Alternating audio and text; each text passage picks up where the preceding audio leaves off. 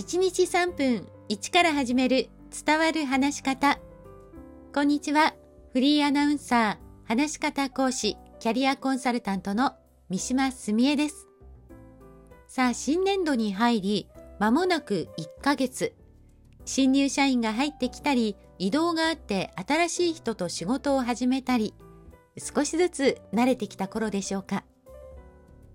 ここ数年、管理職の人が若い人にどう指導したらいいか悩むというご相談が増えたように感じています。ハラスメントの問題やコンプライアンスが厳しくなったというのもありますが、若い人との世代間ギャップもあって、関わり方に悩みを持つ人も多いようです。あなたはいかがですか？今日はそういう人に何かしらヒントになることがあればいいなと思いまして、私が研修やトレーニングで行っているフィードバックで気をつけている点をいくつかお話しします。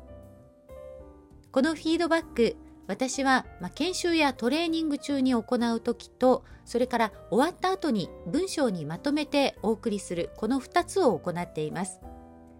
で、実際にご本人にお伝えする時というのは、できるだけ短く伝えるようにして、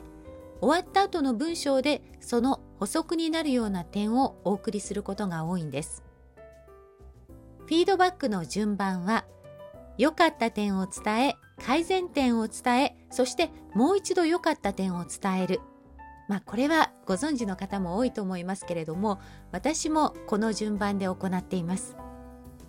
それ以外に私がフィードバックをするときに特に気をつけているのは次の3つです。1つは相手に合わせてどこまで伝えればいいかをしっかりと考えること。二つ目は嘘はつかない。三つ目は本気で向き合うです。で、この最初の一つ目の相手に合わせてどこまで伝えればいいかというのは一人一人のことをしっかりと観察することが必要です。性格や考え方、今の時点でどの程度のレベルなのかなど一人一人に合わせた内容を伝えるようにしています。でこの時に3つ気をつけているんですけれども1つは少し頑張ったらその人ができることというのを見極めて伝えています。2つ目は一度にあれもこれもたくさんの改善点を言わないことです。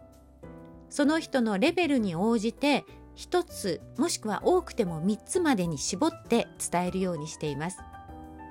そして3つ目は相手が受け入れやすい言葉を選んだり口調や表情を心がけています。次回はフィードバックを伝えるときに陥りがちな点をお伝えします。